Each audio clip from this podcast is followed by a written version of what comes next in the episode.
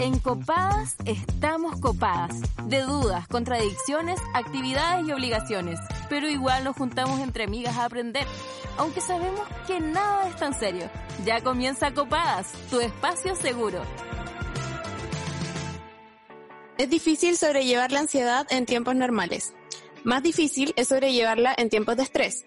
Pero poder lidiar con ella en una pandemia que implica el aislamiento es un sentimiento totalmente nuevo.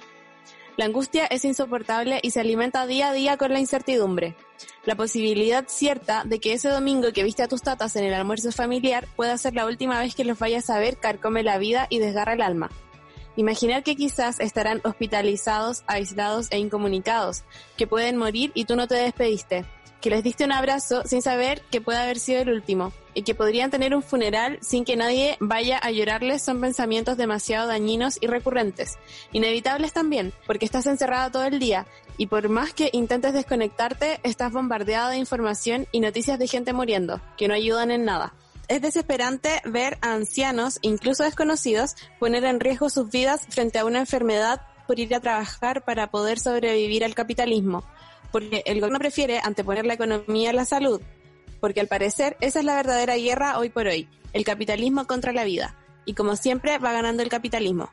Toda esta ansiedad, fruto de la incertidumbre y la aparentemente inminente muerte, hace que se desencadenen reacciones poco sanas.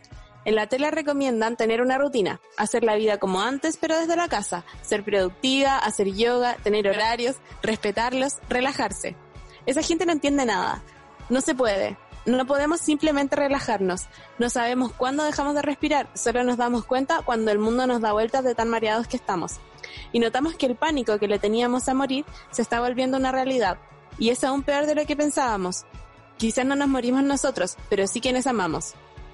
Y lo pasamos mal, lloramos y sufrimos, a veces escondidos, porque tampoco queremos preocupar de más a quienes están haciendo el aislamiento en la misma casa. Nos sentimos a la deriva y las pastillas que a algunos nos mantienen de pie son un privilegio. Si hay esperanza, no la vemos, y la pasamos mal, y lloramos y sufrimos. Amigo, te quiero abrazar. No lloré. Te felicito por la como que casi yo lloro mientras estaba leyendo el editorial. Bueno, con ese editorial muy sad comienza un nuevo capítulo de Copadas, un Copadas a distancia, Copadas en cuarentena.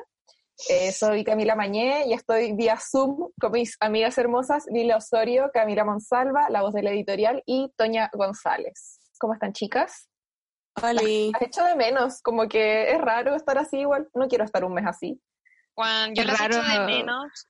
Y me gusta esta wea de que el editorial de la Monsi sea como ella se siente, porque creo que es importante también demostrar que a lo mejor nosotras no estamos también con esto de la cuarentena y que es difícil transmitir un mensaje de cómo tú puedes darle con todo y la cuestión si no nos sentimos así. Como que quería dar ese, ese paréntesis de como que, amiga, qué bacán que escribiste lo que sentías, porque probablemente muchas niñas se sienten igual que tú y se van a sentir muy reflejadas. Sí, como Mm. que quería dar, terminar con algún mensaje esperanzador, pero en verdad no tengo ninguno. Está bien no tenerlo y no inventarlo, onda ser sincera con nuestros sentimientos y nuestras emociones, sobre todo en este en esta locura llamada cuarentena, creo que está bien. Ser honesta siempre está bien. Oye, estoy Tengo leyendo como- mensajes esperanzadores, pero los voy a dar a lo largo del programa, ¿ya? Perdón, perdón, perdón. Un paréntesis antes de que la Lila continúe. Eh, me da pena porque todos tus mensajes esperanzadores como que yo los veo y es como, ya, pero filo, esto va a durar un día. Filo, esto no sé qué. Entonces como que yo en verdad no tengo ninguno. Como, así de mal estoy. ya, pero todo bien, continúa Lila. No, yo voy a decir que me da pena que en el guion dice, en volada hacemos toda una temporada a distancia y bueno, me rajo llorando. No, me daría mucha lata. No, sí. Sí. Sí, qué pena. Le mandamos besitos y también saludamos a las radios que nos retransmiten, la radio GTGM, la radio Manque, la radio educativa, Sube la Radio y a les amigues de Mantra, toda su familia de podcast que nos han aguantado bacán, nos han apañado, les TKM. Y ya que estamos los saludos, me puse patúa y le quiero mandar muchos besitos a mi cuñadita porque estoy grabando desde su pieza. Y a mi profe de tesis que es la mejor y algún día se la voy a entregar, Jenny, te lo juro. Aguante la Jenny. Oye, yo le quiero Aguante mandar la un, abrazo a la Tere porque nos diseñó un logo hermoso Sí. y creo que somos las el público o como, no sé, Filo, el programa yo creo más exigente con esta weá, pero espero que nuestro eh, cambio de imagen, nuestro corte chasquilla les haya gustado. Sí. Sí, me encantó tu metáfora, obvio que copada se hizo chasquilla, obvio que sí. y se delirió los ojos, weona. Sí. Weón. Le hizo. Oye, eh, Ah, perdón, continúa. No, ya. No, tú, tú. No, yo les quería preguntar, eh, ¿cómo van ustedes con sus lecturas de mujeres? Es que cachen que yo sé que se siente como si hubiera sido hace un siglo, pero durante este mismo mes fue el HM, anda. ¿Quién se acuerda de eso ya? Hace menos de 20 días.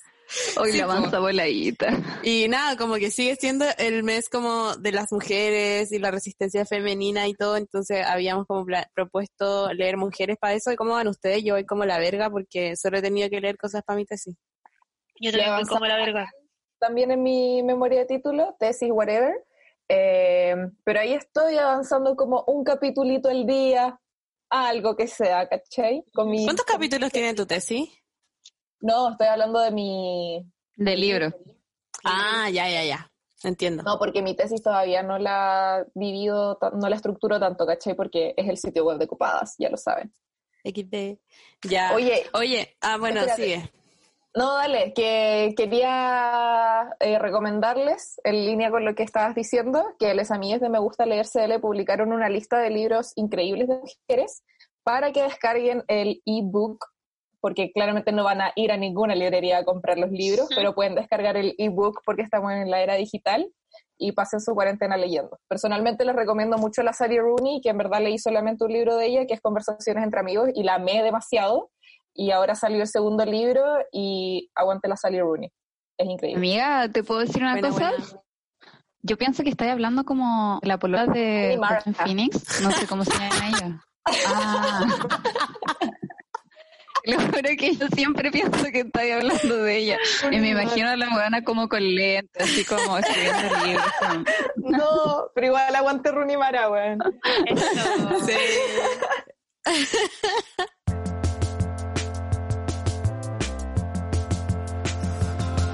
Ya, ok, eh, nosotras ya hablamos del coronavirus y las precauciones que debemos tener con este bicho raro y nefasto, pero a medida que han pasado los días, ya vamos por nuestra segunda semana, eh, van surgiendo otros problemas como la salud mental, que filo que siempre ha sido un problema, pero ahora van surgiendo nuevos porque el contexto es totalmente diferente.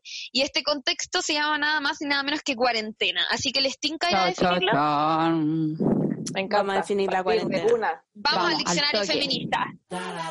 ¿Quedas colgada con las conversaciones porque no entiendes algunos términos? ¿Fracasaste buscando en Google? Tranquila, aclara tus dudas con el diccionario de copadas. Hoy en nuestro diccionario copado definiremos cuarentena. Cuarentena es un término que tiene varios usos. Por ejemplo, en jardinería es el nombre de una planta.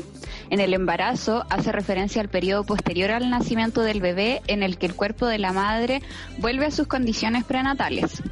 Este término nace en el auge de la peste negra en el siglo XIV, donde las personas infectadas fueron separadas para evitar la propagación de la peste. En medicina, la cuarentena es un término usado para describir el aislamiento de personas o animales susceptibles de portar alguna enfermedad contagiosa durante un periodo de tiempo no específico para evitar o limitar el riesgo de extender dicha enfermedad. Según la RAE, la cuarentena es un aislamiento preventivo al que se somete durante un periodo de tiempo, por razones sanitarias, a personas o animales. En cuestiones de salud pública, como es el caso de la pandemia de coronavirus, la cuarentena no necesariamente dura 40 días. Existen cuarentenas de 100 días, 40 días y menos, dependiendo de la gravedad y el tipo de enfermedad. La Organización Mundial de la Salud, OMS, recomienda que los pacientes que tuvieron riesgo de contagio, por ejemplo, quienes regresan de un viaje a Europa, mantengan una cuarentena de 15 días. Para aquellos pacientes que se contagiaron y fueron dados de alta, también se sugiere una cuarentena de 15 días tras recuperarse.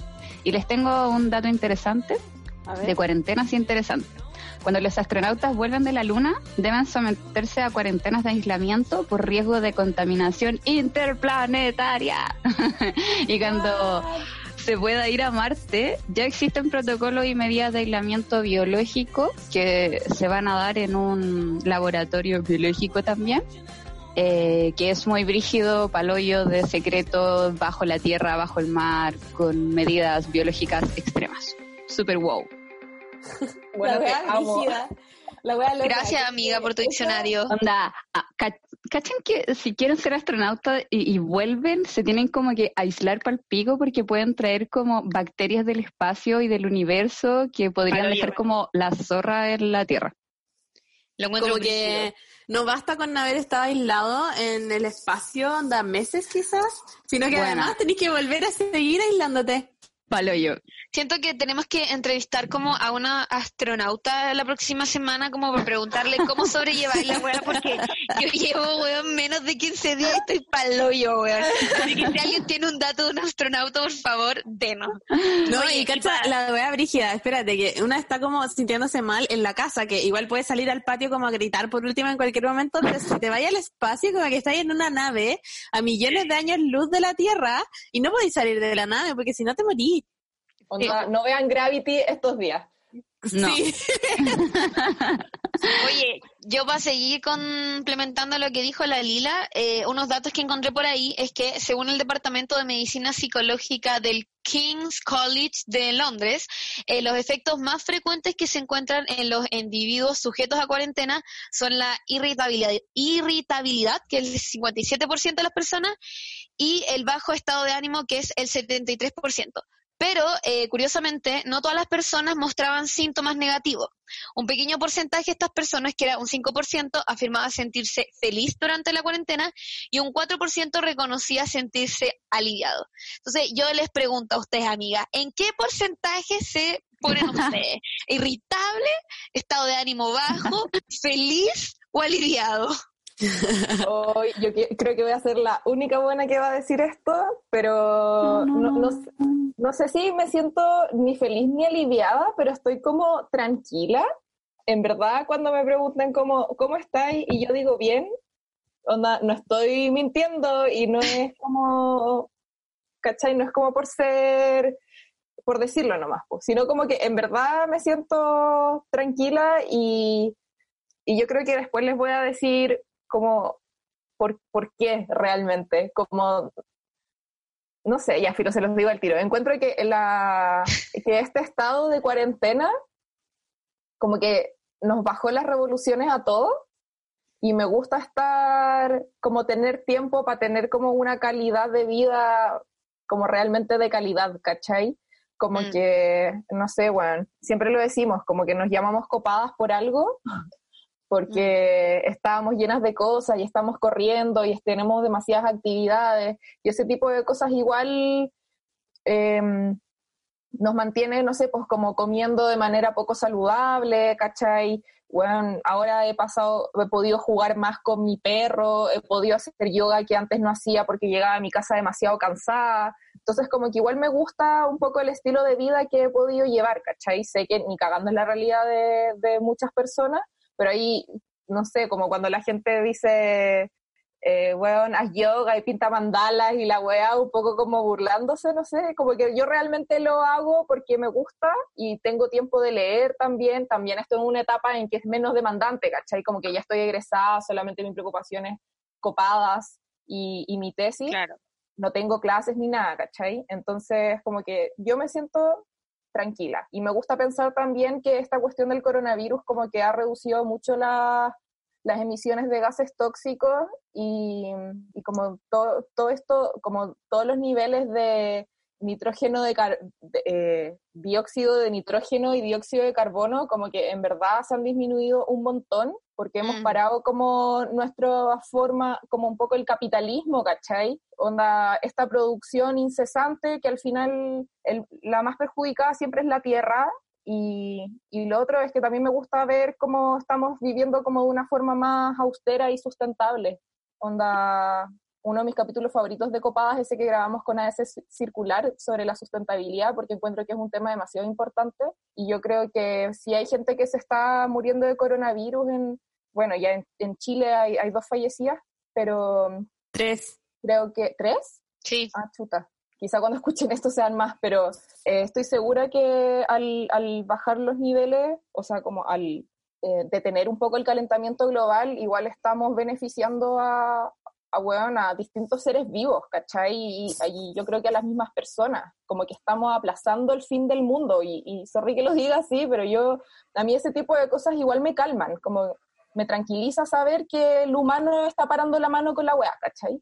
Sí, puede ser. O sea, como que me pasa que también lo veo por ese lado positivo, pero siento que eh, cuando todo vuelva a la normalidad, como que todo lo que no se contamina ahora se va a contaminar en un día. Como que siempre tengo mis pensamientos de autosabotaje y autodestrucción, así que lo siento, Bañé.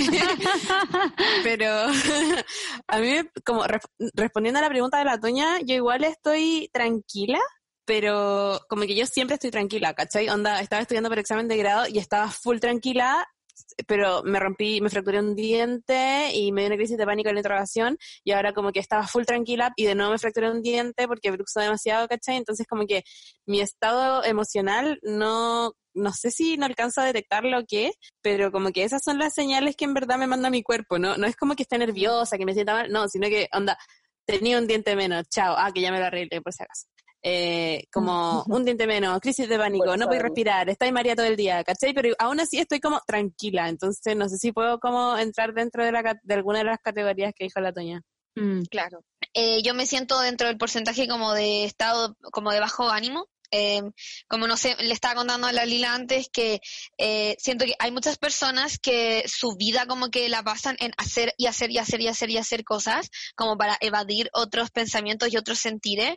Y ahora estar en mi casa como encerrada sin hacer nada me hace darme cuenta como que a lo mejor no soy una persona tan madura como creo que soy, tan deconstruida, eh, tan como bacán, tan como que esto no me importa, no me afecta, pero no es como que no me importara y no me afectara, solo que cuando hago muchas cosas no me importa y no me afecta porque estoy haciendo otras cosas, ¿caché? Pero ahora que estoy en nada, eh, me, me afecta.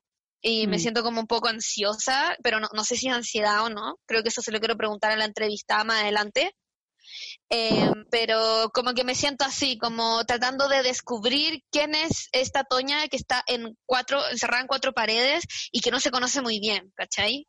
Mm. Eso. Igual encuentro bacán lo que estáis diciendo y, creo que también es un puntito para la cuarentena esto como de que nos que tengamos tiempo. Bueno nosotras no estamos trabajando porque hay gente que con el teletrabajo está hasta la tusa eh, pero ya no tiene excusa. Perdón. Eh, pero yo de hecho estaba esperando que dijera y tú la amiga. igual. No no no. No nunca tan falocéntrica. Perdón. Eh, Nada, bueno, que ojalá igual que podamos estar, darnos un tiempo como para, estar en comillas en nada y, realmente como tener un espacio de introspección, pues, como de, cuestionarnos algunas cosas, a los hombres yo creo que les haría súper bien. les, haría, haría regio. Oye, a mí me pasa que estoy todo el tiempo cuestionándome todo en mi vida, entonces como que tener tiempo para hacerlo aún más, como que antes ya me afectaba y ahora ya es como degenerado, po. Yo soy Tim Salva también, como que estoy en mi vida general fuera de la cuarentena cuestionándome todo todo el tiempo, eh, sobre todo a mí misma y como reflexionando todo el rato mi cabeza no para. Entonces ahora como que hay muchísimo más tiempo para hacer esas cosas. Mucho.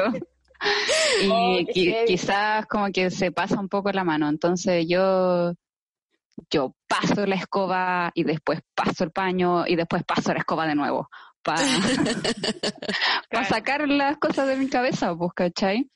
Y, y no sé si me pone como feliz o triste o no sé en qué porcentaje tampoco ubicarme, pero sí me desespera no saber el, la fecha de término, por ejemplo, ¿cachai? Como que la wea sea tan punto suspensivo, esa wea sí me tiene como un poquito loquis.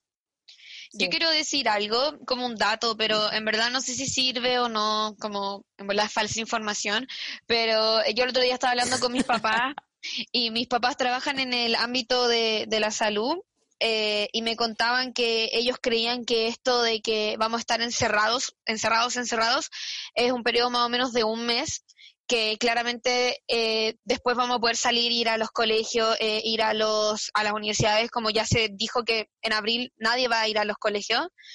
em, ni a la universidad ni a ningún lado, porque todos nos vamos a enfermar del coronavirus sí o sí, entre el 70 o el 80% de la población. No todos nos vamos a morir de ello, pero sí todos nos vamos a enfermar. Y lo que hay que tratar de que no suceda es que todos nos enfermemos al mismo tiempo, que por eso es necesario que nos encerremos un periodo de tiempo que según mis papás va a durar un mes. No sé si es verdad, no sé si es no, yo confío mucho en mi madre, creo en ella, porque si no creo en ella, ¿en qué más voy a creer? Pero transmito esta información por si a lo mejor alguien se calma un poco más o no sé qué, porque hoy en día existen muchos datos de muchas cosas, pero eso, yo creo que tu mamá tiene razón, siempre y cuando se decrete cuarentena total, porque no sirve de nada que estemos como nosotras en la casa, ¿cachai? Y que el resto de la gente tenga que salir a trabajar porque sus empleadores lo obligan a ir presencialmente a trabajar, entonces como que, claro, puede ser que sea un mes, pero sí sirve, pero no es como para terminar con el virus, ¿cachai? claro. Claro. Sí, Oye, yo tengo ganas de escuchar qué han hecho nuestras auditoras, así que les tinca que vayamos a la pregunta copada. Vamos. Sí, llama a la gente. Porque copada lo hacemos todas, queremos escuchar tu voz. Opina con nosotras en la pregunta copada. ¿Qué haces para calmar la ansiedad en cuarentena? Aquí estoy yo para calmar mi ansiedad es ver series y películas. En Netflix eh, subieron películas nuevas y series también. Eh, me empecé a ver Feel Good, que es una serie corta y es buena. También Grey's Anatomy. Ahora hay tiempo para verlas todas. También hay cursos online gratis, muchos cursos. Yo dejo el dato de lo que estoy haciendo yo, que es de arte moderno, del MoMA. Uno solo busca cursos online, MoMA, y te aparecen, también hay de fotografía y de y yoga, obvio, para calmar la ansiedad. Bueno, a mí para combatir la ansiedad, que es mucha la que se genera en cuarentena, me sirve mucho hacer rutinas de ejercicio cortitas, sobre todo en la mañana para activarte y recordar también de que hay que mantener una rutina, no sé, pues hacer ejercicio en la mañana, después ducharse, vestirse, no dejarse estar solo por estar en la casa para mantener nuestra salud mental y mantenernos con energía y activos. Últimamente mis crisis de ansiedad han aumentado demasiado y yo creo que lo que más me calma es escribir en la noche, desahogarme con todo lo que está pasando, con todo lo que siento, con todo lo que me afecta y después escuchar música, tocar algún instrumento si es que puedo. Paciente diagnosticada de trastorno de ansiedad generalizado, sé de antemano que la ansiedad es muy difícil de calmar, pero las cosas que más me ayudan son los tecitos calentitos, la manzanilla, eh, la menta, todas esas cosas, también las cosas dulces, pero ojo, no en exceso, por favor.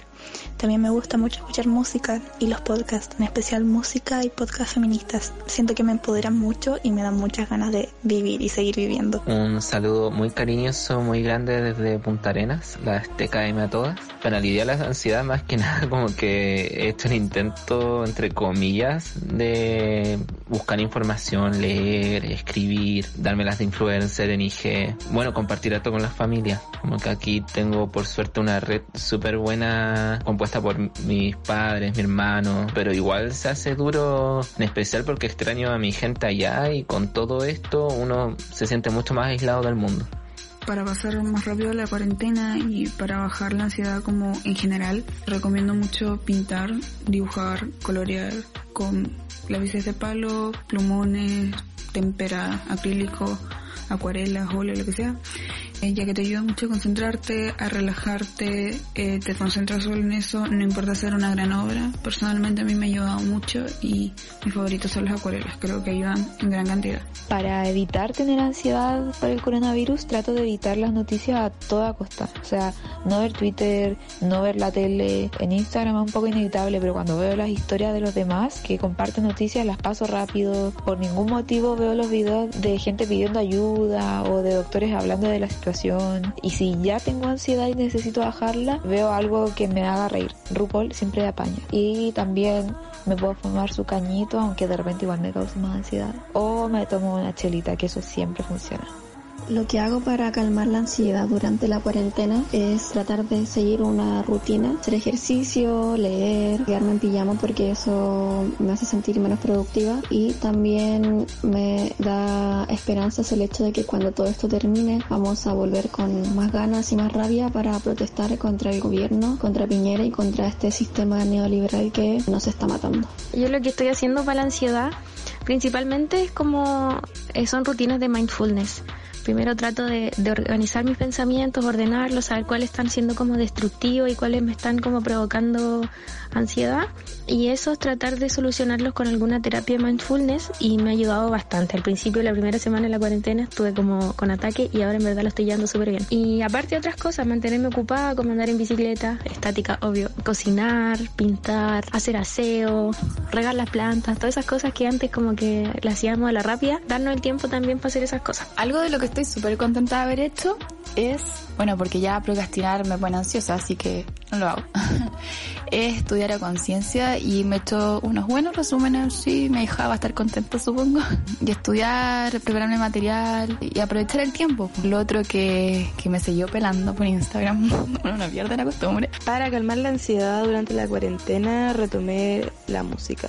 Eh, tenía mi guitarra guardada en un rincón de la pieza hace meses y por temas de la U y trabajos no había podido tocarla ni prestar ni dedicarle tiempo en verdad.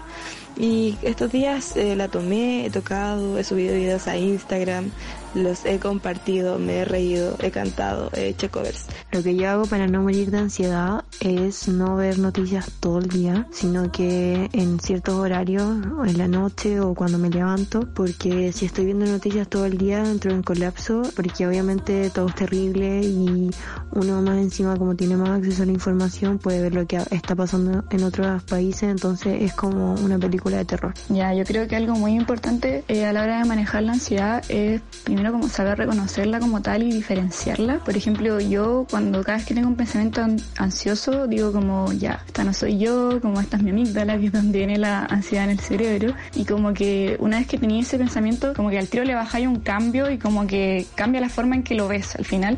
Y te puedes enfrentar a ella también de una forma mucho más amigable, porque ya sabéis que en el fondo está ahí, es solo la ansiedad, ¿cachai? Y siento que la ansiedad baja mucho, mucho cuando aprendís como a, a reconocerla y desde ahí empezáis como a enfrentarla. Para calmar la ansiedad estos tiempos de cuarentena, la verdad que yo creo que lo mejor es tener una rutina, que uno pueda seguir siempre y así uno no se aburre tanto.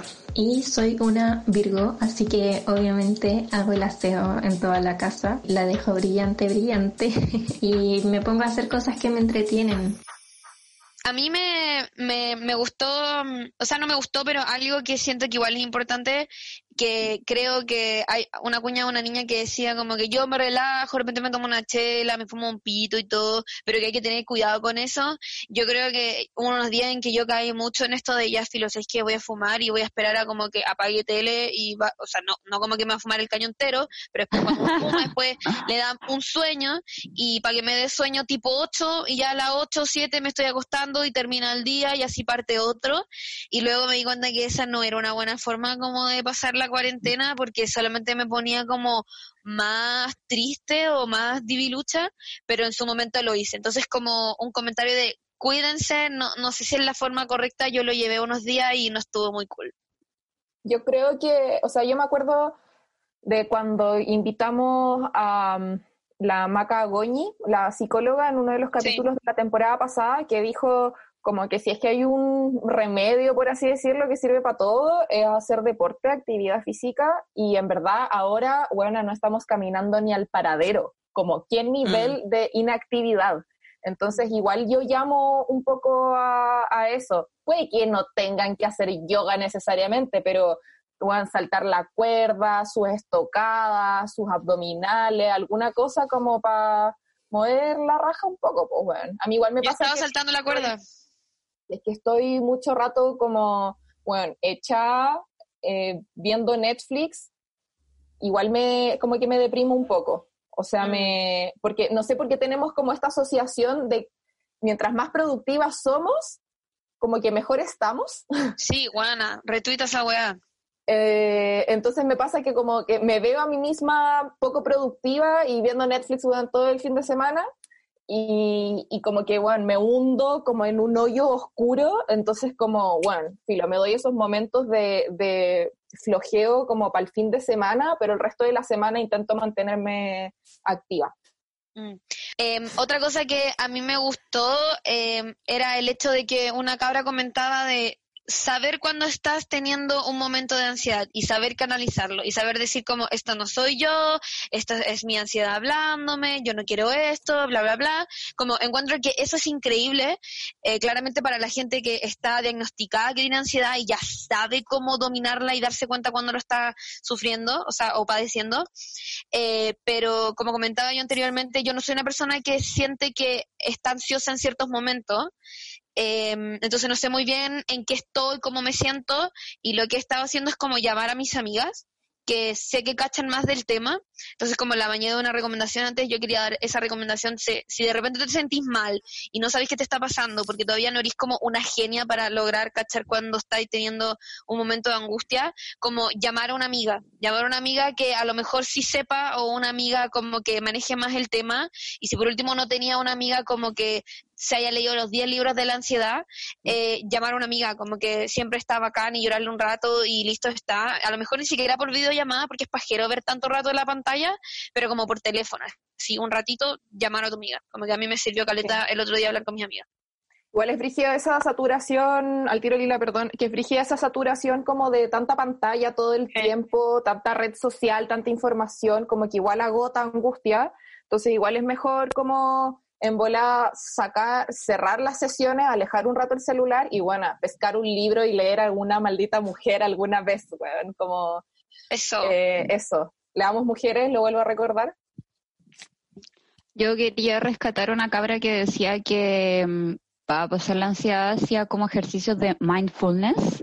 Mm. Y siento que sirve para todas las cosas que están diciendo, como para cuando te sentís chatísimo de toda la hiperconexión o, o como la podía, estos ejercicios también los podía hacer mientras estás haciendo ejercicio físico, ¿cachai? Lo que decía la mañana, que se trata de ordenar tus pensamientos, pues como llamar a tu cabecita a estar en calma y si tú no podís como hacer este orden mental sola, eh, hay muchos ejercicios guiados en YouTube o como en distintas redes, como que hay gente que se dedica a esto. Sí, a mí me pasó el otro día, antes de ayer, que en verdad me sentía demasiado mal, onda, demasiado, demasiado mal, y mis pastillas se me quedaron en Santiago, porque yo no tomo pastillas todos los días, tomo solo cuando me siento muy mal que no me pasaba tan seguido. Entonces se me quedaron en Santiago, como que se me olvidaron completamente y me sentía mal, así mal, mal, mal. Llevaba tres días súper mareada, como que lo estaba pasando pésimo y ni siquiera tenía ganas de hacer algo, como, como ya podría intentar hacer yoga y ver si me funciona como para dejar de estar mareada, pero en verdad ni siquiera eso quería hacer, como que solo quería, no sé, como echarme y estar así sad. Y al final fue como, ya, en verdad tengo que hacer algo por mí porque como que movía la cabeza y casi que me iba a caer, ¿cachai? Así ese nivel de mareo. Y, y como que ya fui a buscar la chat, me improvisé un mat, hice como 25 minutos de yoga y tampoco fue como la solución, no es como que me como, ¡oh, listo! ¡Qué espectacular! Pero fue como, puta, ya, al menos estoy un poco menos mareada, ¿cachai? Como, ok. Igual el yoga, según yo, sirve, Caleta, eh, como cuando uno tiene eh, estos pensamientos, ¿cómo se llaman? Como, como que se meten como intro... Se me olvidó la palabra, filo. Eh, porque cuando uno está pensando mucha wea, el yoga igual está ahí como muy consciente de tu cuerpo, porque muchas veces los movimientos son como, como muy... Técnicos. Muy brígidos entonces tenéis que estar muy pendiente de eso. Monsi, ¿qué? ¿Cuarentena total? ¿Declararon cuarentena total? Sí, en algunas comunas de Santiago desde mañana. Está pasando en este segundo. Por eso como que les decía como, niñas, niñas. Mira, yo pensé que quería hablar después de mí. A ver, dale, dale, cuéntanos, cuéntanos, por favor. no, es que mi mamá, mi mamá me mandó un WhatsApp, dice, cuarentena total en algunas comunas de Santiago desde mañana a las 22 horas. Están en cadena, incluido Ñuñoa. ¡Guau! Que mi, papá Con los Pumas. Con los Pumas. Ya, mi mamá dice que Huechuraba, Las Condes, Ñuñoa y no sé qué más. Y unas dos más, dice. Excelente periodista. ya, eh... Oye, yo, yo, tengo algo que quiero decir. Eh, que son eh, medios prácticos para relajarse, ya que estamos hablando de eso. Em, las, algunas técnicas son técnicas de respiración profunda, meditación, relajación muscular o partícipe de actividades que le diviertan. Hacer ejercicio en casa también le puede ser de ayuda, bla, bla, bla. Intenta hacer cosas que habitualmente le resulten entretenidas, hable con las personas. Bueno, básicamente nosotros dijimos todo lo que han dicho los médicos, bueno, y ni siquiera estudiamos medicina, bueno, somos brígidas. Ya. oye, pasemos a la entrevista. Sí. hablemos con una profesional. Me muero de ganas. ya. Bueno, nuestra entrevistada del día de hoy es Pilar Palacios. Ella es psicóloga clínica y directora de la Clínica de Atención Psicológica de la Universidad Andrés Bello. ¿Cómo estás, Pilar? Muy bien, gracias. ¿Y tú? Bien, también acá en la casa con todas las copadas. o sea, cada copada en su casa. Dejemos eso. Me encantaría estar haciendo esta cuarentena en la casa de Camila Mañana, la verdad. Amiga, te, cocinaría muy rico, tú lo sabes. Eh, Pilar, hemos hablado ya harto rato sobre la ansiedad y distintos trastornos de salud mental en esto que es la cuarentena. Pero bueno, te queremos preguntar para iniciar esto, ¿qué efectos puede tener en la salud mental de las personas el hecho de que exista primero, una pandemia y particularmente el estado de cuarentena? A ver, efectos pueden haber muchos igual, muchos que no por eso mismo van a ser patológicos, ¿ya? Sino que eh, son efectos que se mueven más que nada a nivel de la ansiedad que aumenta ante un peligro inminente como lo es una pandemia y lo que está ocurriendo hoy día que uno ve las noticias y lo primero que te dicen es esto podría ser peor. Y esto aún está empezando. Entonces la gente ve las noticias y dice, ¿y qué viene ahora? Si esto va a ser peor. Y hoy ya estoy asustada, hoy ya estoy con pánico de que algo pase, etcétera. Entonces, ¿qué es lo que vamos a ver? Vamos a ver en primer lugar una, un aumento, yo creo que importante, y ya hemos visto de los síntomas ansiosos, ¿ya? O sea, como cuando veo las noticias me, no sé, me, me aprieta el pecho, me dan ganas de ponerme a llorar, eh, la gente tiene síntomas, como se dice, neurovegetativos, o sea, en el cuerpo de estos síntomas ansiosos, que es este correlato en el cuerpo de lo que, de lo que se siente. Y además eh, empiezan otros síntomas que son propios de cualquier estado de, ¿cómo podríamos decirlo?, de catástrofe o de emergencia o de mm, confinamiento también, que son más simples que síntomas ansiosos. En primer lugar, aumenta la rabia. A la y es normal. Es normal, es normal que la gente... No me lo había esperado. Porque, porque en general la gente, tú tienes que tener un espacio, al menos un lugar donde puedes descargar lo que te pase. Y eso en general también lo haces cuando sales a caminar, cuando sales a pasear, eh, cuando te encuentras con otro, puedes debatir puntos de vista o tener tu red de amigos cercana con quien poder verte para poder tramitar estas cosas. La sensación de estar encerrado o encerrada o encerrada te va a producir distintos tipos de sentimientos, em, emociones, ansiedades. Una de ellas es la rabia. Es normal si tú sientes más rabia que lo habitual. Es normal si te cuesta dormir por ejemplo. Es normal si estás muy aburrida, muy aburrido, muy aburrida, y te, y te empieza a venir angustia también. Es normal tener menos paciencia, mucho menos paciencia. Es por eso que es re complicado, por ejemplo, para las mujeres que son madres y están con los hijos en la casa. Porque tienen que ser profesoras algunas en el fondo, porque en el colegio les mandan guías que tienen que hacer con los niños y mandarla, y además se enfrentan a esta situación de incertidumbre en que la paciencia baja un montón. Como que a esta altura ya empiezo a admirar a la gente que estaba en reality shows o algo así. ah, bueno, además, de sí, sí.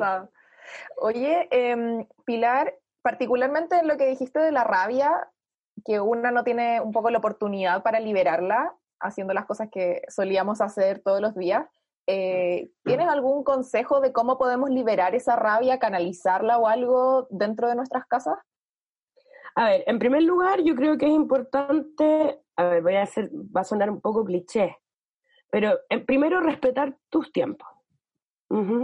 O sea, si tú estás en con teletrabajo, claramente cumplir lo que te dicen que tienes que hacer, hacer tus responsabilidades, pero también hay algo que tiene que ver con que tú estás en la casa y es que tú en algún lugar puedes intentar manejar un poco más tu tiempo que estando en otro lugar.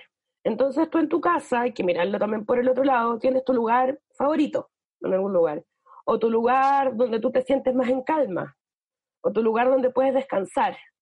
En primer lugar, yo creo que hay que acudir a lo conocido, o sea, a ese lugar favorito, a ese lugar donde estoy en calma, a ese lugar o actividad en la que yo por lo general descanso. Si ya ha agotado todas esas posibilidades, que yo creo que todo el mundo las ha agotado un poco, porque ha visto todas las series que ha podido, eh, no sé, si uno se mete a Instagram ve 80 juegos de palta, zanahoria y cosas que ruedan y la gente dibuja, que ya la gente está aburrida igual. Sí. Yo creo que lo más importante en general, eh, bueno, además de lo que es deporte, lo que es yoga, todas esas cosas que la gente practica, ¿ya? Y le sirve, ¿ya? Eh, hay gente que no lo practica y no lo va a practicar tampoco. Y yo creo que para eso es importante las redes. O sea, como tener presente con quién cuentas, a quién puedes llamar, mm. a quién puedes llamar y decirle, estoy chata, no doy más acá. Me siento encerrada, me siento aburrida, tengo rabia, no tengo paciencia, no le tengo paciencia a mi polola, a mi pololo, a mi hijo, eh, quiero salir, etcétera. A mis padres. A mis padres, etcétera. Claro, no aguanto a mis padres, no quiero verlos, etcétera. Entonces, yo creo que las redes en ese sentido son súper importantes, las redes de amigos, de amigas, etcétera compañeros de trabajo con los que también te llevas bien, etcétera. Pero Pilar, ¿y como algún ejercicio práctico para hacer en la casa eh, para calmar la ansiedad o una crisis de pánico? A ver, en general, bueno, yo trabajo desde el psicoanálisis, soy psicoanalista, entonces no trabajo mucho con esos ejercicios prácticos, ¿ya? Sin embargo, eh, creo que existen muchas maneras de calmarse en la vida, voy a hablar desde el sentido común, Mm. Ya no es de la psicología porque creo que estaría haciendo como una psicología media de cuneta si es que te doy una receta que no conozco bien. ¿ya? En primer lugar, desde el yoga, por ejemplo, los ejercicios de respiración sirven un montón. Los llamados, por ejemplo, pranayama, que son como para poder respirar en distintos ritmos, etc. En general sirven un montón y no lo pienso como una técnica psicológica. ¿Ya? Y eso está lleno en Internet. ¿ya? Detenerse también, cambiar de actividad. Cambiar de actividad siempre calma un poco. Salir de lo que te tiene ansioso, ansiosa, hacer otra cosa, etcétera. Mm. Eh, también yo creo que, bueno, ante las crisis de pánico o crisis de angustia o ataques de angustia, es súper importante detenerse en la actividad que se está haciendo detenerse y lo que se dice siempre, respirar profundo. Si es que no se logra calmarse con eso, si es que uno no se calma, ¿ya? Eh, lo que hay que hacer es llamar a alguien. Siempre yo creo que el, la ayuda del otro va a ser súper importante. Mm. Mm. En una... dale, Lila.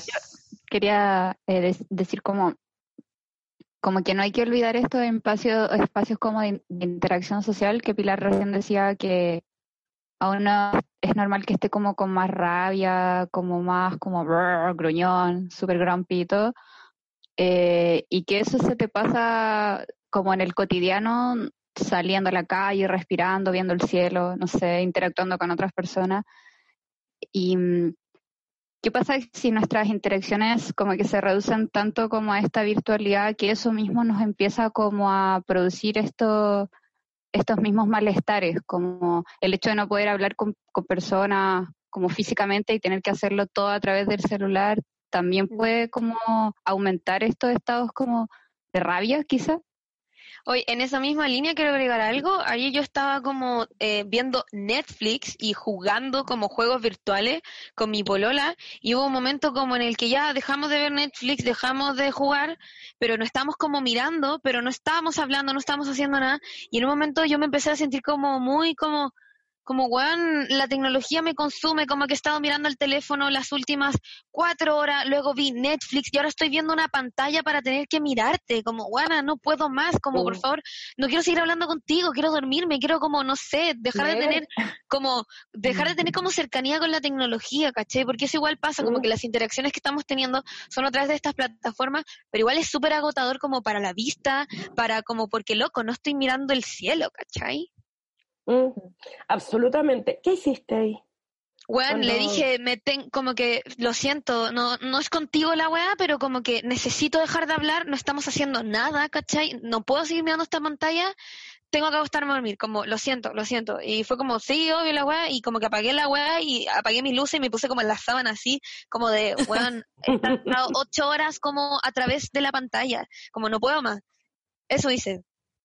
pero tampoco sabía muy bien cómo expresárselo, sí, pero tampoco sabía muy bien cómo expresárselo a ella como para que, como para que no lo sintiera personal, porque ni siquiera yo entendía qué puta me estaba pasando, ¿cachai? Mm. Bueno, eso es súper importante, Toña, ¿cierto? Sí. Eh, ya, eso es súper importante, porque en general uno, en estos, estos contextos son nuevos, nosotros no los conocemos. Lo primero que nos preparó un poco un contexto de estar encerrados, encerradas, fue el estallido social cuando nos pusieron el toque de queda. Que no podía ser más terrible saber que no podía salir a la calle porque había un gran, gran otro que lo prohibía y que más encima, si salías, te castigaban. Y más encima sentías helicópteros arriba. Ahí es donde, donde en el fondo empezamos primero a, poner alerta sobre este encierro que podíamos tener y un encierro que, que a veces suele ser bien complicado, que es el encierro sobre nosotros mismos también, y la alienación es lo que tiene que ver con las tecnologías, nos empezamos a dar cuenta cuán dependientes somos de las tecnologías y nos vemos, como decía la Toña, todo el día frente al computador, no sé, me pasa que yo hago clases, ya yo hago clases, entonces estoy en el computador para las clases, después también tengo pacientes y también los escucho, o por acá, o lo escucho por teléfono, estoy en la misma, después no quiero ver televisión, ¿cachai? Mm. Porque es como me voy a otra pantalla, yo creo que lo que hizo la, yo creo que lo que hizo la Toña fue súper sano. Y creo que es una ley de la vida, ¿no? Que tiene que ver con establecer el límite con el otro también. El límite con el otro, con el otro que está al frente de la pantalla y el límite con tu pantalla también.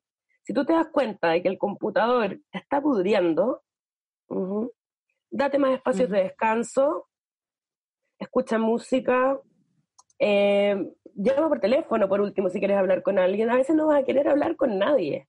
¿Y qué es importante ser ahí? Avisarle a tus amigos, como tú lo hiciste con tu polola. Si es que esto no es contigo, no estoy en un momento bueno, estoy media chata, no aguanto más la pantalla, eh, no me gusta esto de estar todo el rato esclava de tener que verlo en la pantalla, etcétera. Y lo que vamos a hacer en el fondo es hablar cuando lo necesitemos, por hoy día al menos, porque no me siento bien. Y quien te quiere te va a entender. Cuéntame. Y en ese caso es que hemos visto que siempre en la tele y en todas partes están, dice como, están diciendo como hay que seguir siendo productivos, hay que trabajar, hay que hacer la vida igual como si estuviéramos, eh, no en cuarentena, pero solo que desde la casa, como todo se, se, hace igual, donde trabajamos, tenemos que tener espacios recreativos, tenemos que hacer yoga, tenemos que cocinar, tenemos que hacer todo lo que básicamente hacíamos en el normal de la vida, pero es sano como seguir teniendo ese tipo de rutinas cuando estamos viviendo circunstancias que no son normales, sino que son extraordinarias, que estamos como frente a una pandemia que puede matarnos a todos, ¿cachai? Como que es sano realmente seguir teniendo ese tipo de rutina o igual estaría bien darse un espacio como unos días para sufrir nomás, como ya filo.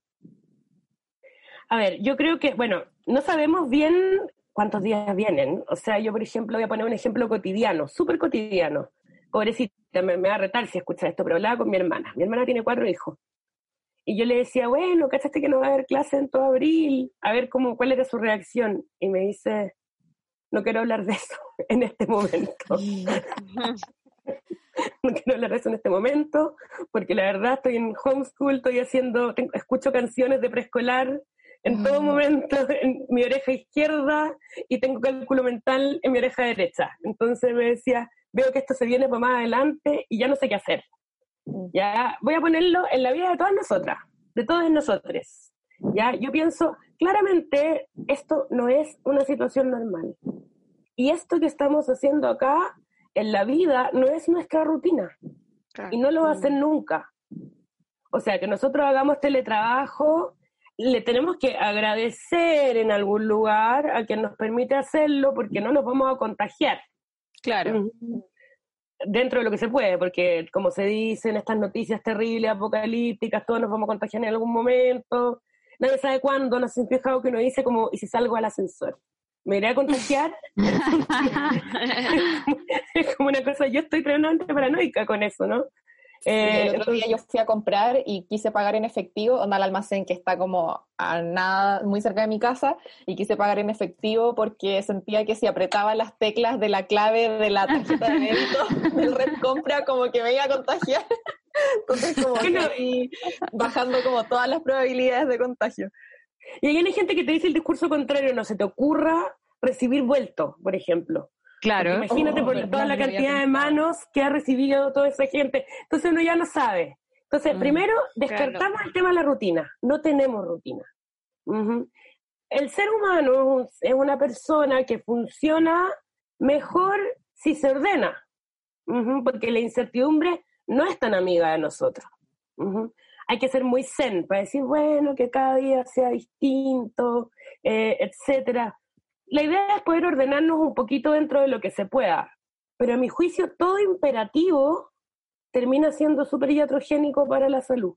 O sea, termina como, iatrogénico me refiero a que nos termina haciendo un poco de daño, que es como este imperativo del mundo que es como, hay que ser felices, hay que ser no sé qué, hay que estar contentos, sea positivo, vea el vaso medio lleno. Esa, Mm. cuota de mensaje optimista, a mí al menos a veces me pudre. Sí. Eso, yo quiero decir algo sobre eso. Es que los primeros, e, estos primeros días, semanas de aislamiento voluntario, como que todos estamos llamando que se queden en sus casas y invitamos a la gente a quedarse. Y no solo le hacemos una invitación como de quédate, sino que además quédate y mira todas las actividades fantásticas que te tengo para que te quedes, ven, hagamos yoga, aprendamos un, idioma, cocinemos, mientras aspiramos al perro, mientras cambiamos la alfombra y bañamos al gato. Pero como que me siento muy presionada, ¿cachai? Y, y quiero saber que está bien no hacer nada un día o dos días, tres días y quedarme en la cama llorando porque me siento muy no sé, mal. Mm, está bien. está bien, te lo digo, bueno, desde el punto de vista de la salud mental, eh, está bien. O sea, de hecho, todas las guías y todas las orientaciones que hay de salud mental en contextos de emergencia dicen que es normal sentir síntomas ansiosos o tedio o aburrimiento o, o ganas de no estar con nadie. Por ejemplo, durante, no sé, si, si tú sientes eso una semana, está bien también si esto aumenta y te empiezas a sentir mal todos los días, pucha, eso no está tan bien, porque empieza como a interferir en tu calidad de vida también. Si te, si te das cuenta que llevas tres semanas triste y tres semanas sin poder dormir bien y tres semanas con menos hambre, etcétera, de repente es bueno pedir ayuda. Y no digo pedir ayuda necesariamente profesional, bueno, hay hartos centros y hay harta gente que está atendiendo así como lo estamos viendo nosotros gratuitamente, ¿ya? Entonces es importante también saber cuáles son esas redes, mm.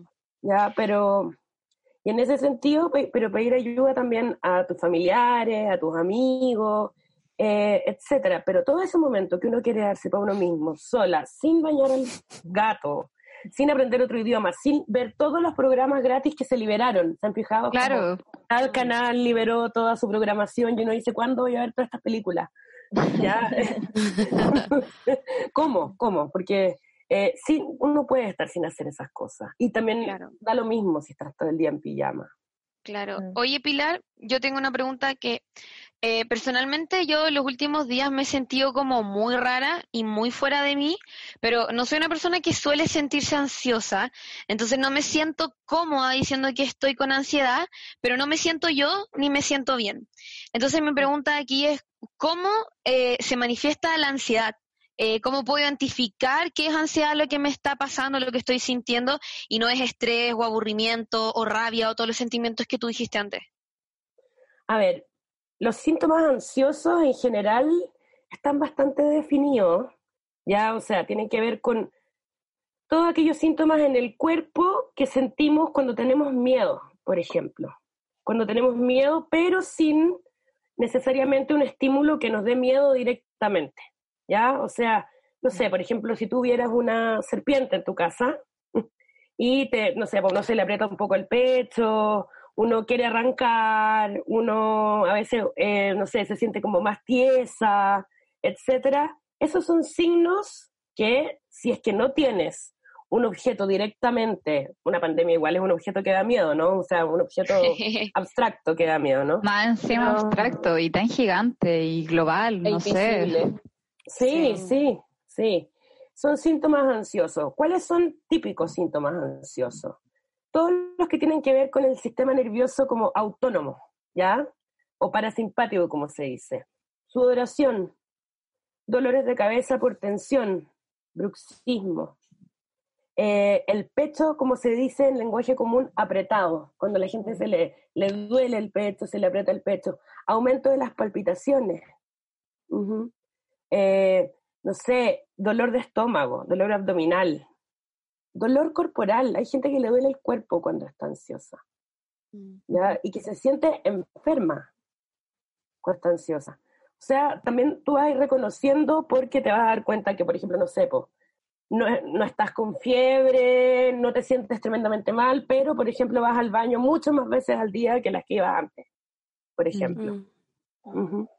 Eh, ah, perdón, no sé en esos síntomas en los cuales también perdemos un poco el control de nosotros, nos damos cuenta que estamos ansiosas. Por ejemplo, tú decías como, yo no me siento yo. Ese yo no me siento yo es, pucha, no tengo tanto control sobre, quién, sobre qué está pasando conmigo en este momento. Eso es típico de un cuadro reactivo, o sea, no estamos hablando de un trastorno, ¿no? Cuando decimos reactivo es algo que reacciona a un momento, a un temor, a un, no sé, a un examen, etcétera, ¿ya? Claro. Oye, Pilar, ¿y cuáles de estos síntomas podrían confundirse como con el coronavirus, por ejemplo? Como eh, estoy ansiosa, no tengo coronavirus, como no voy a ir a la urgencia por sentirme ansiosa, como para diferenciar eh, los síntomas que se tienen con respecto a una enfermedad u otra. Claro, como dijiste que te podía doler el pecho y todo eso. La cabeza.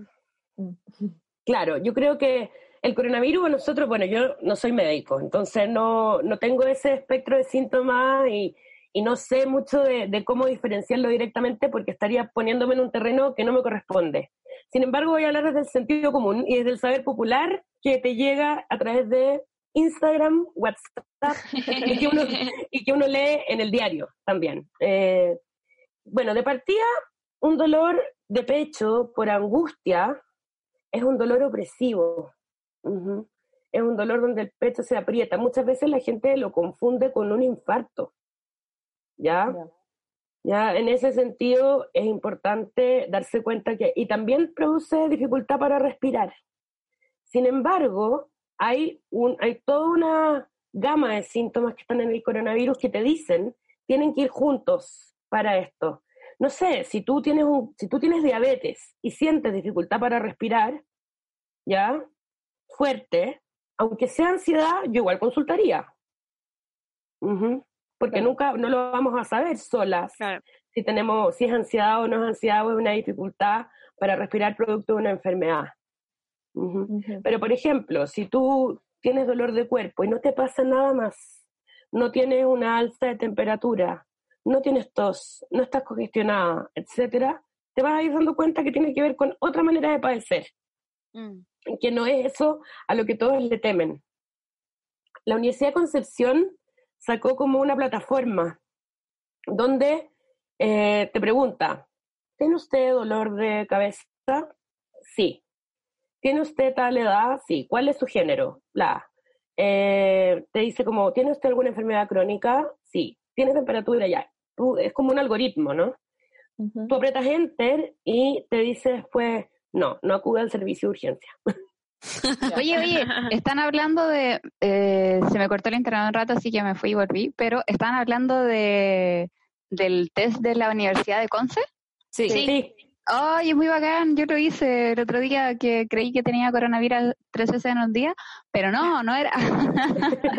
Ayuda a Carlita a sentirse mejor, te lo juro que uno se siente así como... Como no vayas, quédate en tu casa tranquila, onda, etcétera. Yo quería dar un dato eh, sobre mm, como qué cosas podemos hacer si es que nos sentimos ansiosas. Y bueno, igual lo, lo, comentamos el capítulo pasado y lo dejamos en nuestras redes sociales, está como en historias destacadas si es que lo quieren descargar, pero como una, un grupo de psicólogas de España hicieron un documento como sobre salud mental en, en tiempos de cuarentena. Y hay un ejercicio práctico que, que dice... Eh, como ejercicios que puedes practicar en casa si es que te sientes ansiosa o qué sé yo, y aparece como análisis, donde el primer paso es análisis de peligros reales. Entonces el objetivo es manejar la ansiedad y te dice como, haz una lista de los miedos que tienes actualmente con respecto a esa situación. Con cada situación analiza la probabilidad de que esto ocurra basándote en tus condiciones personales. Con cada situación piensa cómo podrías manipularla de forma realista para evitar la consecuencia temida. Mm. Y una vez analizado si está en tu mano manipular la situación, trata de ver si ese miedo tiene alguna utilidad en tu día, en tu día a día. Entonces, por ejemplo, ponen como ya, lista de miedos, tengo miedo de que mi mascota sea portador del virus, como análisis de probabilidad, mi gato no sale nunca de la casa, es poco probable que haya podido coger el virus.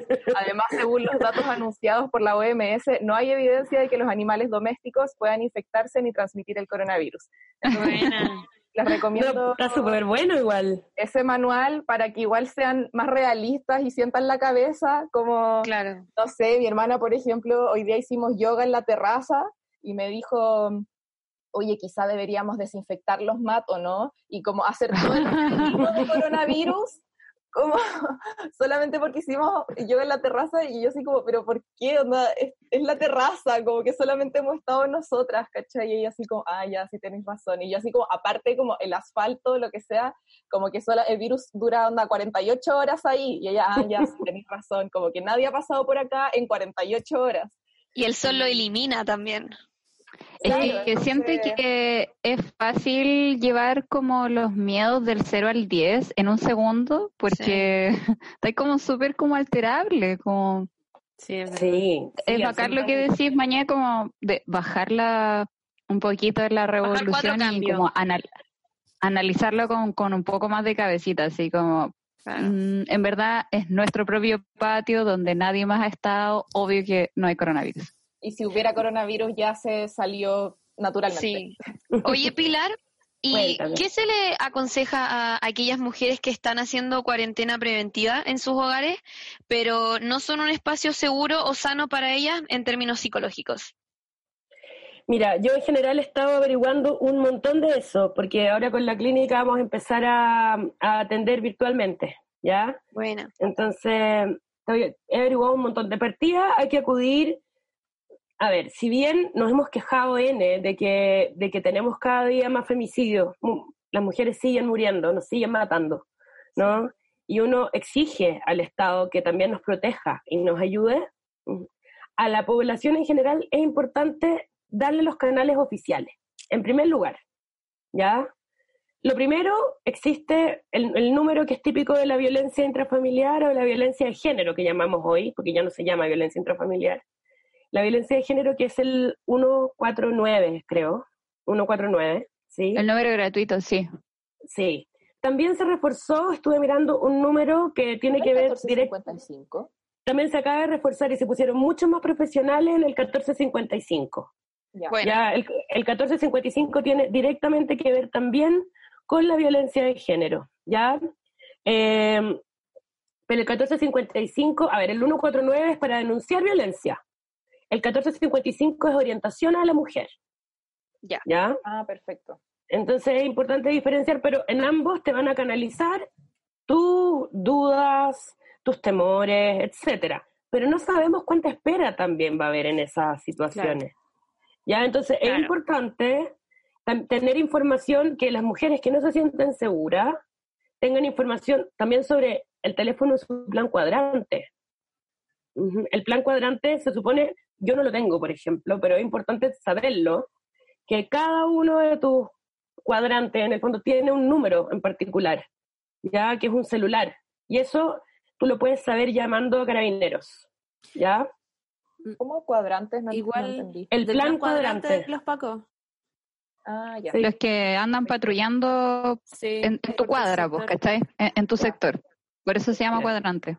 Oye, Pilar, es que yo creo que eh, la pregunta quizás se refería un poco más a, como a violencia psicológica, como por ejemplo tener, no sé, un marido que está todo el día violentándote diciendo que eres tonta, que no servís para nada, que no sé qué, que claramente si llamáis a los pagos eso no, no te va a ayudar en ningún sentido, pero eh, quizás tampoco, no sé, no te contesten al tiro en los números de ayuda.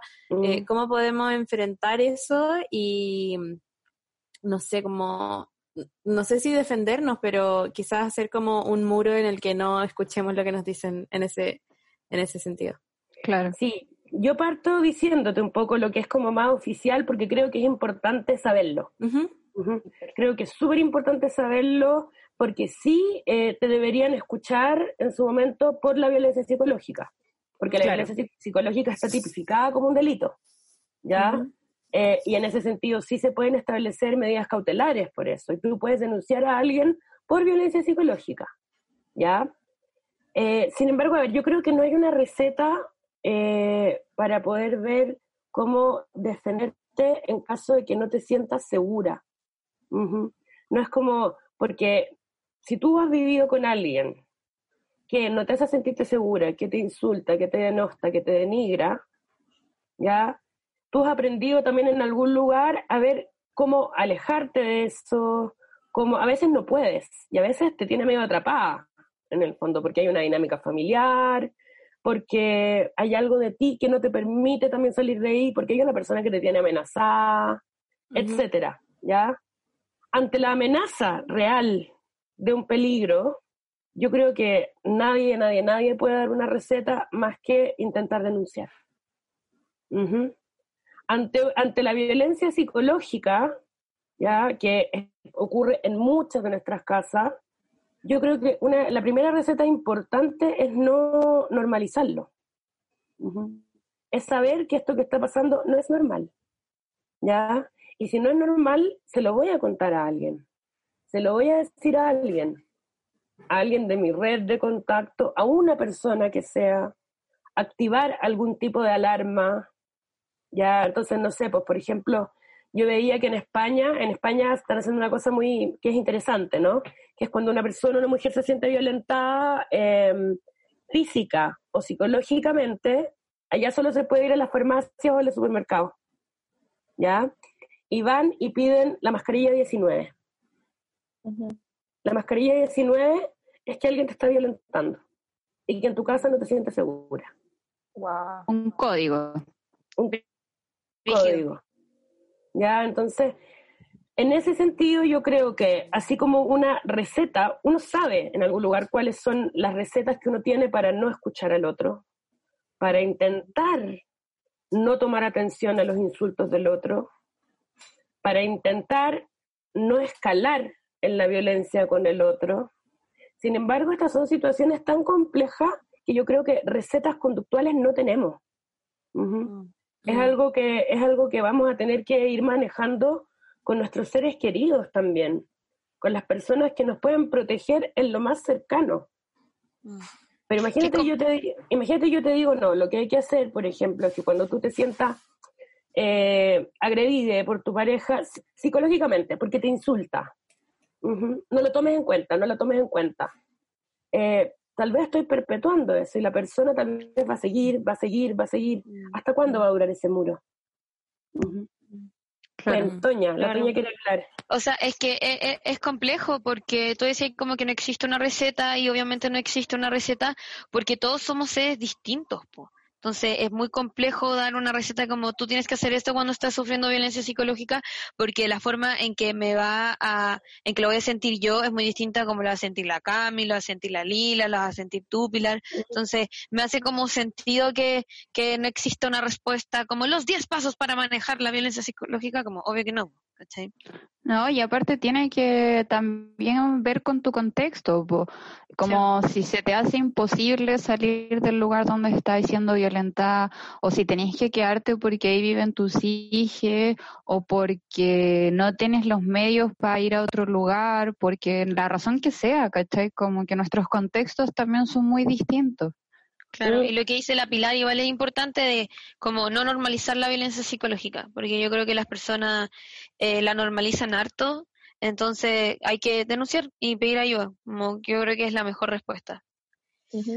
Hoy quería preguntar, ay disculpa Toña, que ¿cómo quizá no tengas la respuesta y que no haya una receta con nada en la vida, pero ¿Cómo podemos lidiar? Eh, bueno, yo particularmente tengo una buena relación con mi familia, eh, no hemos peleado hasta ahora, em, pero conozco mucha gente y varias personas me han preguntado cómo, cómo lidio con mis papás, con mi hermano, como que puede que la casa no sea un lugar cómodo y estemos así abrumados adentro eh, en compañía únicamente de nuestras familias. Quizá tienes alguna mm. recomendación para hacer en esos casos a ver, lo mismo, no hay receta, pero sí pienso en, otras variables, ¿no? Eh, uno, no es obligación estar todos juntos en todo momento, ¿ya? Porque hay quienes creen que tienen que estar todo el día, por ejemplo, ya tú eres adulta, pero hay mamás que tienen niñes, chiques, y creen que tienen que estar todo el día, haciéndole actividades, que el mandala, que la témpera, la plasticina,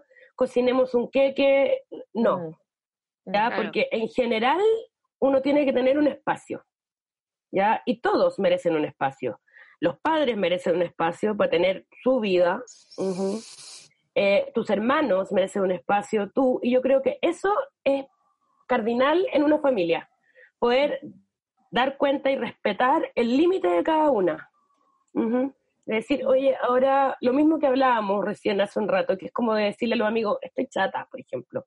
Decirle a la mamá, mamá, no, no es contigo, pero quiero estar sola. Ya, papá, papá, no, la verdad no quiero venir ahora a comer. No quiero comer en este momento, no quiero estar con todos. Yo creo que este es un momento donde nosotros no tenemos que sentirnos culpables por no querer estar con nadie o por querer estar con mucha gente, por ejemplo. Yo creo que el manejo de la culpa es algo súper importante. Uno podría decir, es un espacio, tenemos que aprovechar de quedarnos en la casa y aprovechar a nuestras familias, que no los vemos nunca porque estamos súper alienados en el trabajo, etcétera. Eh, los aprovechamos igual. Va a ser un buen rato. Así que yo creo que los espacios de cada uno hay que respetarlos. Sin embargo, hay casas y hay lugares que no, que no son la realidad de todas nosotras que estamos ahora conectadas. Claro, Donde no hay conexión, donde viven todos en una pieza. Claro. Mm. De padre, madre o madre, madre, niñez, están en un mismo lugar. Mm. Ahí tenemos que también pensar qué, qué hacer. Ahí hay algo que, que, yo creo que en los servicios también de atención primaria, que es donde se acoge en general a esa gente, porque no le va a llegar el podcast. ¿Cachai? Claro. Entonces es importante que ahí también se, se sería súper bueno que ahí también se dieran ciertas pautas de decir, respetemos al otro aunque estemos en un mismo espacio físico. Claro. Y también perdón, como comunicar, saber comunicar los tiempos de cada uno, porque, oye, no sé, pues hay mucha gente que tiene clases online y decirle, mira, sabéis que tengo clases de tal hora a tal hora, porque no sé, pues quizá a alguien más le pasa, en mi caso es como mi papá todo el rato almorzamos y es como, ya, y juguemos cartas, y es como, no, mamá, tengo que trabajar. Ay, saber comunicar eso, de que no estamos todos en vacaciones y tenemos los tiempos también para seguir eh, trabajando. Claro. Mm. Sí, a mí me a mí me pasa muy al revés, como como que me despierto en la mañana y hago muchas cosas y me como que si me pillan sentada es como ¿y por qué no está haciendo esto? Esto otro y es como otro tipo de presión, ¿cachai? Mm, Pero en el fondo, en el fondo en algún lugar que no si no hemos dado cuenta, lo que hemos hablado en general es de puros imperativos y de puras presiones que se ponen como deberías estar haciendo esto, deberías estar haciendo otro, esto otro, deberías aprovechar para ti y tu familia este momento de quedarte en casa, deberías ver 800 películas, deberías, no sé, cocinar. Leer los libros que nunca leíste. Leer los libros que nunca leíste. ¿Tú crees que con este nervio que tiene la gente va a poder leer todos los libros que nunca leyó? O sea, ojalá y encuentro loable la gente que logra leer los libros que nunca leyó. Oye, Pilar, yo tengo una pregunta eh, cerrando también, ¿o no? Que Sí, llevamos caleta. Una gran consulta grupal esta. Pero es sobre, sobre los niños, eh, que cosas que tú mencionaste, como por ejemplo, eh, los y las escolares se encuentran en cuarentena hace más de una semana y ahora ya avisaron que no van a entrar a clase en todo abril y claramente deben sentirse muy aislados, aburridos, ansiosos en toda esta situación. Entonces, ¿cuáles serían las formas más adecuadas para abordar las necesidades y miedo de estos niños y niñas que tú decías como que las mamás y nosotros también tenemos mujeres que son madres y no escuchan, están como que, que la mala, la que el queque, pero también tienen que trabajar, también tienen una vida, ¿cachai? Onda, ¿cómo ellas pueden manejar mejor esta situación? Exacto. yo creo, yo creo que, a ver, el partido es súper importante pensar y volver a repensar que esto no es un tiempo normal y nadie puede mantener una rutina. Eso es lo primero. Segundo, preguntarle, a las niñas. Mm. ¿Cómo estás? ¿Estás aburrido? ¿Estás cansada? ¿Quieres hacer tarea? Eh, hoy hay que hacer algo, porque en general tú irías al colegio, pero también puede ser que no sea ahora. Ya, por ejemplo, no sé, porque eh, en general solemos suponer un malestar en el niño, que es como se va a aburrir, se va no sé qué. Sí, se va a aburrir como nosotros también. Pero hay que ver cuándo se aburre. Hay que ver por qué se aburre. Hay que ver qué le aburre. ¿Ya? Porque, y ahí también es donde empiezan a salir las dinámicas familiares, cuán dependientes son los niños, cómo, si pueden jugar solitos, si no pueden jugar solitos, etcétera. ¿Ya? En ese sentido, yo creo que hay una cosa re complicada que está ocurriendo y que, y que me ha tocado verlo harto en los colegios y en las empresas, ¿no? En las empresas por el teletrabajo, exigiendo un montón, un montón. Las mujeres que tienen que mandar informe, informe, informe, informe, por ejemplo, teniendo una familia que está en cuarentena preventiva en la casa, ¿ya? Entonces hay una flexibilidad que solamente se dio para que la persona trabajara en la casa, ¿ya? No es mi caso, debo decir. Eh, también en relación a los colegios, ¿ya? Los colegios están con dos estrategias que son bien disímiles algunos mandan guías, mandan guías, mandan guías y contenido, cosas de que los padres sean una especie como de profesores de los hijos. Claro. Y se haga como un homeschool. ¿En qué momento va a ser una mamá que está trabajando o un papá que está trabajando desde la casa, este o esta, o profesor, profesora, que va a estar enseñando en todo momento, acompañando el aprendizaje de su hija? es complicado. ¿Ya? Y también están los colegios que intentan mantener la rutina del niño, que me parece muy bien también, pero lo más posible, entonces le ponen clases online de 8 a 12 y a veces hay un computador en la casa. Claro. A veces hay, entonces, y son tres niños. Claro. Entonces, ¿qué se hace? Algunos se quedan sin clase, algunos no van, algunos, pucha, no se benefician de eso y tienen que sacar la guía y los papás se transforman en esto, yo creo que hay que, eh, esto nos va a servir para pensar un poco eh, cómo manejar los espacios educativos. Por ejemplo, no sé, pues nosotros en la universidad nos pidieron que cada clase que hiciéramos la grabáramos, porque tal vez hay gente que no va a poder acudir a la, en ese momento, o que tiene otra persona usando el computador, o que no tiene cómo acudir en ese momento. Y va a poder acudir desde otro lugar, eh, desde su teléfono, en otro momento, porque no tenía conexión, etcétera. ¿Ya?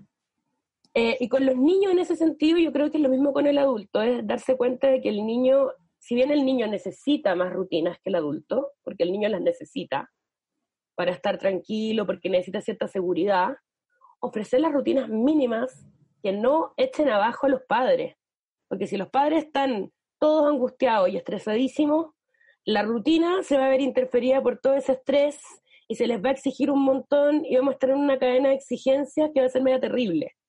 Claro. O la hora de almuerzo, la hora de desayuno, como las horas de las comidas, tenerlas un poco prefijadas, eh, preestablecidas para mantener cierto orden en la vida del niño, ¿no?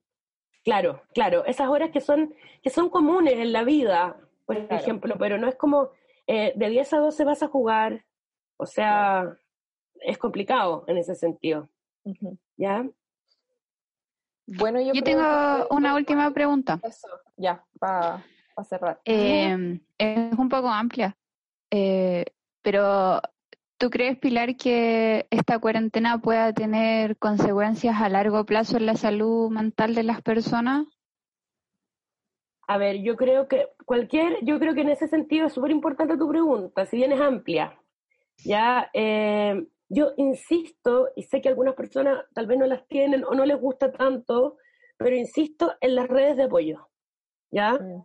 Eh, aunque no hables, aunque no te guste hablar todo el día con alguien, ¿ya? Pero saber que cuentas con alguien, saber que hay alguien al lado, saber que hay alguien que puede recibir tu malestar en algún momento, ¿ya?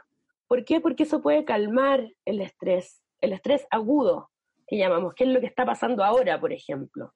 Si nosotros tenemos la posibilidad de alguna manera de ir calmando ese estrés agudo, evitamos la posibilidad de que a largo plazo se produzcan problemas importantes de salud mental. Mm. Sin duda, sin duda va a aumentar la prevalencia de trastornos de salud mental después de esto y en este mm. también, en este momento. ¿Por qué? Porque el estar en la casa, el estar encerrada, encerrade, encerrado, por ejemplo, el no tener libertad de movimiento va a trastocar tu vida y quizá a qué lugar personal te va a llevar de la vida, por ejemplo. Entonces, en ese sentido, por eso yo enfatizo el tema de las redes, de poder estar compartiendo si sientes malestar, si te sientes triste, si te sientes angustiada con otros. Y quizá tampoco esperar como al momento en que uno está angustiado como para desarrollar o sea, como fortalecer esas redes, como que no es necesario tener pena para hacer una videollamada y carretear en línea con tus amigos, creo mm. yo. Claro. Como que creo que ir haciendo esas cosas de a poco justamente podría como prevenir llegar a un estado de angustia que sea como quizá más insostenible, me imagino. Sí, sí, yo, yo creo que es importante normalizar el que, no sé, yo pensaba, ustedes cuando, cuando me conecté con ustedes me preguntaron, ¿cómo está Pilar? Y yo les dije, bien, súper bien. No, uno, uno suele contestar eso, se han fijado bien, súper bien. Eh, como por, eh, por la como por educación. Como por protocolo, por protocolo, por educación. Y en el fondo es como, claro, y acá me contestaba, yo creo que la Camila me decía, bueno, yo aquí en mi casa, en la cuarentena, ¿no? un poco aburrida, no sé, ¿no? Eh, y sí, estamos todas un poco aburridas, estamos todas un poco chatas, a veces como que es como ver esto mismo todo el rato, no sé, yo, una amiga mía me decía el otro día, estoy bajando la basura. Es como mi momento de contacto con el ambiente.